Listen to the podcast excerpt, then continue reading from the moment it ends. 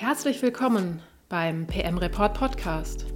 Kompakt und unterhaltsam fürs Produktmanagement und Pharma-Marketing.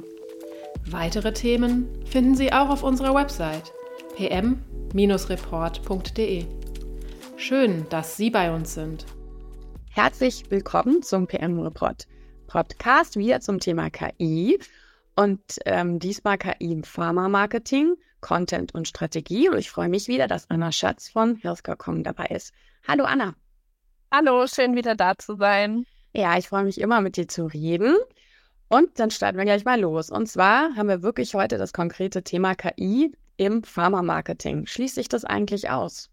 Für mich schließt sich das keineswegs aus. Ich glaube, dass KI im Pharma-Marketing einfach eine erhebliche Bereicherung mittlerweile ist. Einfach durch die Analyse von Marktdaten zu Kundenverhalten und Trends.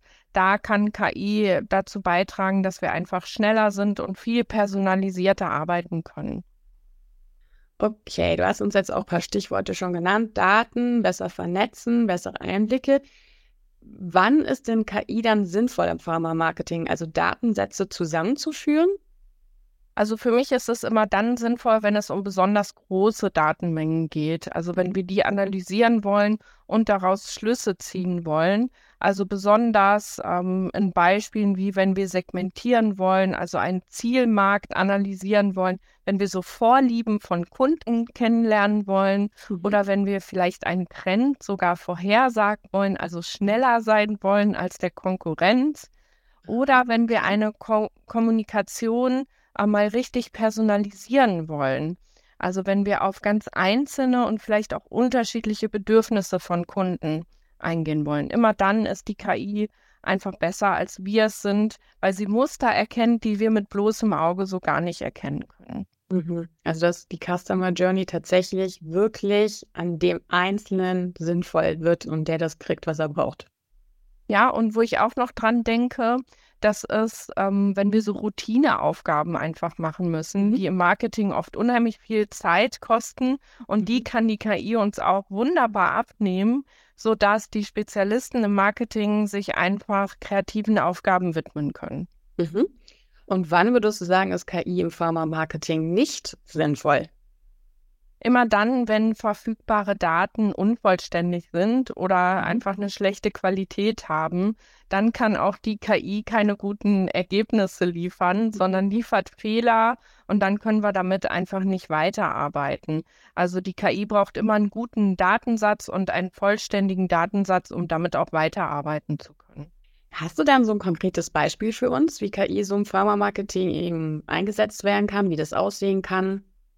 Also ein Beispiel sind auf jeden Fall immer Chatbots, aber auch Newsletter zum Beispiel, die man sehr gut mhm. ähm, per KI erstellen kann. Oder was mir auch immer einfällt, ähm, das sind nicht nur Newsletter, sondern personalisierte Angebote, die man erstellen kann per KI, wo man also ganz individuell mal seine große Zielgruppe an Kunden segmentiert in einzelne Schlüsselgruppen und die dann wirklich ein angepasstes Angebot zugestellt bekommen. Wie stelle ich mir das dann vor? Ich stehe jetzt also davor, ich soll einen individualisierten Newsletter erstellen als Pharma-Marketing-Managerin. So, dann gehe ich jetzt dann zu ChatGPT und dann, was mache ich denn da? Also ChatGPT ist ja nur eines von den vielen ja. Programmen, aber das könntest du zum Beispiel nutzen und würdest hier dann ChatGPT ein paar Informationen geben über dein Unternehmen und das, was du tun möchtest und über die Tonalität, um es jetzt mal ganz grob zusammenzufassen, aufgrund der Zeit, die wir haben.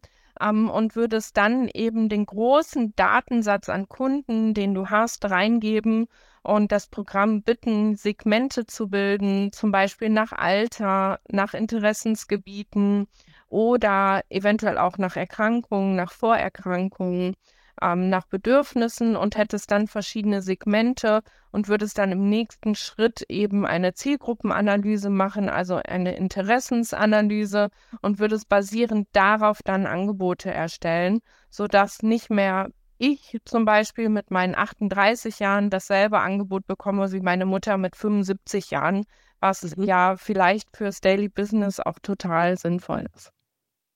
Ja, die Daten hat man jetzt ja ganz oft. ChatGPT braucht genaue Daten. Und zwar sehr viele Daten, um diese Segmente runterzubrechen. Aber wie schaut es denn damit aus? Das kann man ja nicht einfach so freigeben. Ja, also die Antwort ist eigentlich ganz einfach. Je mehr Daten diese Programme haben, desto genauer werden auch mhm. die Ergebnisse, die es hat. Und da kommen wir auch nicht drum rum. Aber im mhm. Kontext des Pharma-Marketings müssen die Daten natürlich DSGVO-konform sein. Mhm. Und das geht ganz gut. Das heißt, äh, ChatGPT zum Beispiel ist es nicht wichtig, wie ich heiße, okay. sondern dem Programm ist es wichtig, dass es alles über mich erfährt. Das heißt, äh, in dem Beispiel, was wir besprochen haben, wie alt ich mhm. bin, was meine Interessen sind, was ich vielleicht für Erkrankungen habe und so weiter. Das heißt, hier können wir natürlich anonymisiert arbeiten und das geht zum Beispiel über Listen, die ich erstelle, ganz gut. Ich könnte sogar ChatGPT die Liste anonymisieren lassen. Ähm, auch das ist möglich. Mhm. Ähm, das heißt, das geht heute schon ganz gut, hier datenschutzkonform zu arbeiten. Hm, okay, das heißt, ich könnte das eigentlich mit Hilfe von ChatGPT, um nur ein Beispiel zu nennen von KI, tatsächlich sowas machen, wenn ich anonyme Daten einpreise, weil die ChatGPT benutzt die Daten ja auch, um zu lernen. Ja logisch. KI braucht ja mehr Daten, um sich weiterentwickeln zu können. Ähm, du würdest aber schon raten, dass ich das dann mit meinem Abteilungsleiter, Leiterin abspreche, oder? Oder mit der Rechtsabteilung? An wen wende ich mich denn da mal ganz praktisch gefragt? Ja, also beides würde ich tatsächlich machen, weil es auch mhm. Sinn macht, ähm, solchen Programmen so generelle Unternehmensdaten zur Verfügung zu stellen. Mhm. Das bedeutet nicht, und das ist oft die große Angst, dass ich jetzt sagen muss, ich nehme jetzt einfach mal mein Beispiel, weil es ungefährlich ist, das ist die Healthcarecom GmbH, Inhaberin ist Anna Schatz. Wir haben mhm. zwölf Mitarbeiter, die heißen so und so, mhm. aber ich könnte zum Beispiel als Grundsatzinformation eingeben, wir sind ein Unternehmen für Kommunikation und Marketing im Gesundheitsmarkt. Unsere Mitarbeiter sind so und so ausgebildet. Wir stehen mhm. für das und das.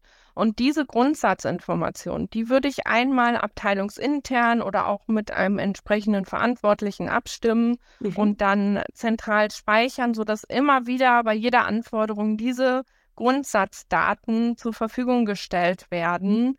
damit das Programm basierend darauf arbeitet. Und mhm. auch so eine grundsätzliche Tonalität, die das Programm verwendet, die kann man auch festlegen.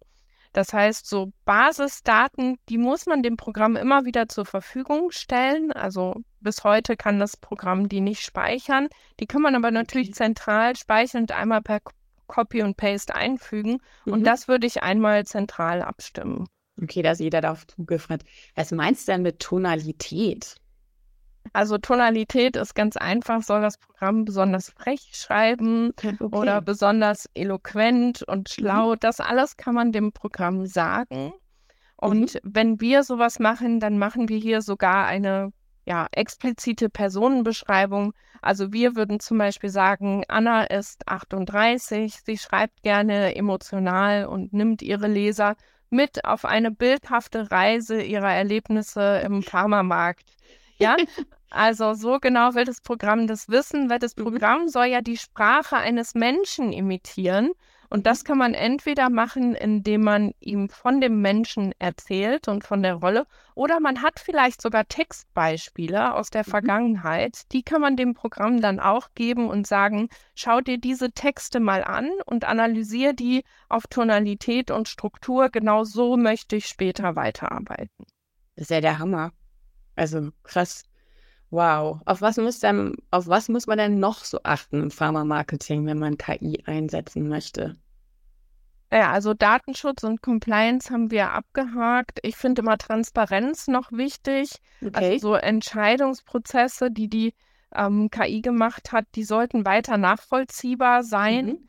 Also ich glaube, man muss jetzt nicht überall drunter schreiben, sehe ich auch manchmal schon, das hat die KI gemacht, das ist eher verwirrend. Und man mhm. sollte selber noch wissen, welche Schritte vollzogen wurden, ähm, damit es vertrauensvoll sein ähm, kann. Die Qualität der Daten ist für mich ein wichtiger Punkt, dass die mhm. hochwertig und gut gepflegt sind und dass immer noch eine menschliche Aufsicht dabei ist. Also dass man nicht einfach den Prompt da reingibt und das Ergebnis nimmt, sondern dass auch nochmal jemand kurz drüber guckt, ist das alles richtig gelaufen, um Fehler eben noch zu erkennen, weil die KI macht noch Fehler und mhm. die müssen wir auch korrigieren, damit das System lernt und es beim nächsten Mal eben richtig macht. Okay, cool. Anna, wow, ich denke, das ist ganz schön viel drin und viel Potenzial für KI im Pharma-Marketing eigentlich, oder? Also wahnsinnig viel Potenzial und ich glaube, immer einfach mal anfangen und sich vielleicht auch Hilfe holen. Jedes Team ähm, kann da jetzt im Moment einen guten Einstieg finden. Okay, wieder ein wunderbares Schlusswort. Vielen Dank, Anne, für deine Zeit heute. Vielen Dank, dass Sie zugehört haben und wir sehen, oder nee, nicht wir sehen, sondern wir hören uns in der nächsten Folge. Da geht es so ein bisschen Abschluss. Da reden wir nochmal so insgesamt über KI im Pharma. Bis dann. Tschüss. Tschüss.